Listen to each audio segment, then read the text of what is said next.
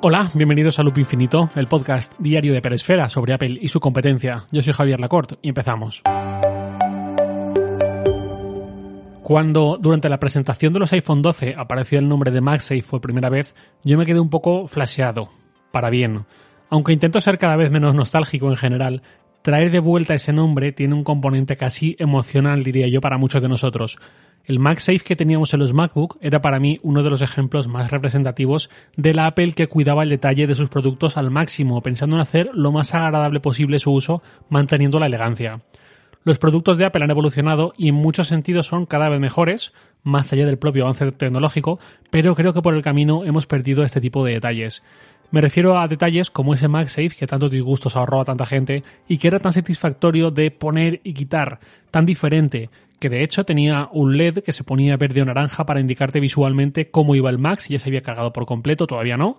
O eh, me refiero también a cosas como el cargador de los MacBook que venía con ese sistema desmontable para usar un cable corto o adaptar o incluir uno más largo y además ese adaptador largo venía incluido en la caja y en el extremo de esa fuente de alimentación externa, ese cuadradote blanco, tenía una especie de patitas extraíbles para enrollar el cable a su alrededor y transportarlo mejor o el indicador de batería que estaba construido en la propia carcasa del Mac, que tú pulsabas un botón y se iluminaban una serie de LEDs blancos que te decían a qué nivel de carga estaba la batería, incluso aunque el Mac estuviese cerrado y apagado. Esos detalles, y no solo eso, sino ese cierto espíritu tan agradable en general, creo que se ha perdido en parte. Cuando vi que Tim Cook anunciaba la vuelta de la marca MagSafe, esta vez para los cargadores magnéticos, tanto propios como licenciados a terceros, para los iPhone, a mí me emocionó un poco, me tocó la fibra y me pareció un retorno fenomenal.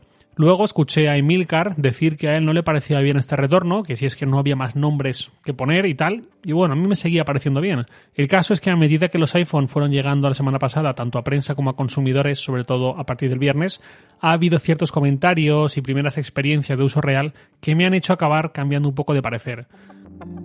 MagSafe, al fin y al cabo, era un juego de palabras que combinaba magnetismo con seguridad. Era perfecto porque eso era justo lo que ofrecía esa función, justo mm, resumía a la perfección su propuesta. Te daba la seguridad de que si alguien se llevaba tu cable por delante sin darse cuenta o había algún tirón accidental, nada le iba a ocurrir a tu Mac gracias a ese conector magnético. Era una genialidad. Ahora, en cambio, ¿qué es MagSafe? MagSafe es una solución de Apple para dar dos beneficios, principalmente a la carga inalámbrica del estándar Qi que ya conocíamos. Por un lado, evitar este relativamente habitual problema de tener que dejar el teléfono en una posición bastante concreta y si se sale un centímetro ya no carga y quizás solo lo descubres con horror cuando es demasiado tarde. Y por otro lado, aumenta la eficiencia. Hay una mayor conexión física, aunque sea la carga llamada inalámbrica. El posicionamiento ahora es perfecto, es óptimo, la temperatura es menor y por tanto se ahorra algo de energía con el aumento de eficiencia y así se puede llegar a cargas de un voltaje superior. En todo esto, ¿dónde entra la semántica de MagSafe? Mag, sí, claramente, pero Safe no creo que sea la idea. De hecho, MagSafe no es especialmente seguro en el mismo sentido en que lo era para el Mac. Cambia mucho el concepto respecto a lo que era en general en los Mac. Ante un tirón eventual, un deslizamiento de la base hacia fuera de la mesa, algo así, si la sacudida tiene cierta fuerza, el iPhone se despega, no hay una unión extremadamente sólida. Paradójicamente, aquí eso es lo más seguro, que el iPhone se despegue. Si la unión fuera demasiado fuerte, iba a ser molesto quitarlo cada vez que lo hiciéramos por las mañanas y tal, y no tendría mucho sentido.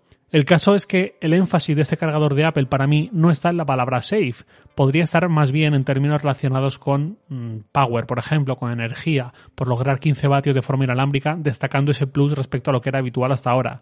O también podría estar en términos relacionados con una cierta comodidad, con cierto confort, por dos motivos. Uno, ya no tenemos que preocuparnos por alinear bien el teléfono en el cargador, ahora los imanes lo hacen por nosotros. Y dos, ahora ya podemos de una forma muy cómoda o más cómoda que antes usar el iPhone mientras lo cargamos con una base inalámbrica. Estoy pensando en casos de uso tipo mm, ya estoy en la cama, es de noche, al iPhone le queda un 2% de batería y quiero seguir usando un rato más el iPhone, pero mi cargador de la mesa de noche es inalámbrico. Bueno, hasta ahora o te aguantabas si no lo usabas, o te ibas a buscar un cargador de cable y según sea tu dormitorio, pues igual te cuesta un pelín de trabajo ponerlo junto a la cama y tal, que a estas horas siempre es un poco molesto. O bien usabas el iPhone pegando con tu mano, manteniendo la unión entre iPhone y base de carga. Y eso puede valer cuando tienes una base de carga más o menos pequeña, como la Mofi que tengo en mi despacho circular. Pero en mi dormitorio tengo una de estas dobles rectangulares, así más grandes, que en una mitad cargan el iPhone y en la otra mitad cargan el Apple Watch con esa ya olvídate, imposible. Esto da cierto confort porque es como volver un poco, entre comillas, aunque suene muy paradójico, a la carga de cable, en la medida en que seguimos usando el iPhone con la base por detrás y ya está. No hay que hacer cosas raras ni sostenerlo de forma consciente para que no deje de cargar ni nada. Por todo esto, digo que lo de reciclar la marca MagSafe, cuando la vocación es tan diferente, no me cuadra. El cargador MagSafe la pastilla, el disco, el círculo, cuando lo conectas al iPhone 12 aparece una animación con un gran círculo que encaja con el tamaño del cargador que hay justo detrás del iPhone. Y si estás usando una funda de silicona oficial de Apple compatible con MagSafe, ese círculo se vuelve del mismo color que la funda de silicona gracias a un pequeño chip NFC que transmite cuál es su color.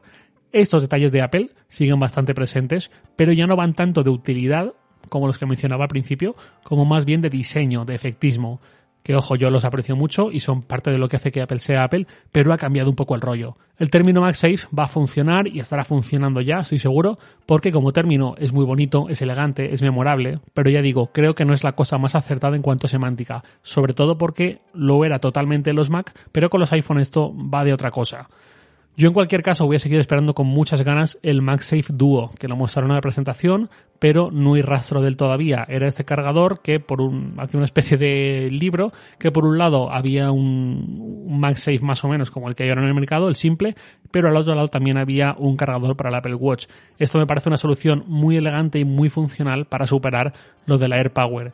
De hecho, si funciona como aparenta, no me compraré uno. A lo mejor me compro dos y no son tres, porque es justo lo que hacía falta, insisto, al menos desde que nos quedamos sin AirPower.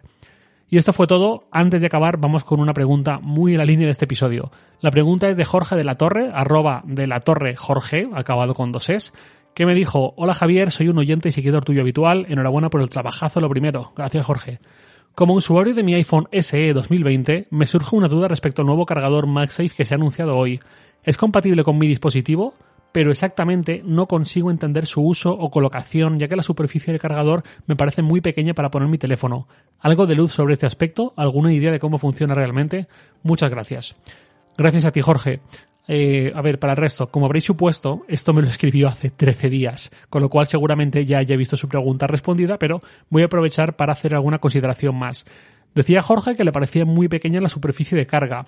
Entiendo que es porque la presentación parecía más pequeña de lo que realmente es. Su diámetro, por si tenéis alguna regla a mano o algo, es de unos 2,5 centímetros más o menos, en torno a una pulgada. Y al ser magnético, aunque sea más pequeño que lo estándar hasta la fecha o los habituales hasta la fecha, como encaja perfecto en el punto justo, no hay ningún problema. Para los iPhone previos a los 12, como es el caso de este SE 2020 que mencionas tú, Jorge, al no tener el componente magnético integrado, funciona, carga como un chi cualquiera, pero a 7,5 vatios, no a 15, y tienes que estar atento a que lo alinees en un lugar adecuado, que es un poco más difícil sin imanes y siendo más pequeño de lo que solemos ver hasta ahora. El MagSafe, por cierto, no puede cargar al Apple Watch, por si hay alguna duda sobre eso. Los sensores que trae la caja del Apple Watch por debajo le dan cierta concavidad, convección, creo que convección, y no puede cargarse en una superficie plana. De hecho, quizás la cancelación del AirPower venga un poco por este lado, aunque también se hablaba de problemas gestionando la temperatura por la cantidad de bobinas que tenía dentro y que Apple no había sido capaz de solucionar de forma satisfactoria. Y nada más por hoy, lo de siempre, os leo en Twitter, arroba jlacort, y también podéis enviarme un mail a lacort.sataka.com. Loop Infinito es un podcast diario de Pelesfera, publicado de lunes a viernes a las 7 de la mañana, hora española peninsular, presentado por un servidor, Javier Lacort, y editado por Santi Araujo. Un abrazo y hasta mañana.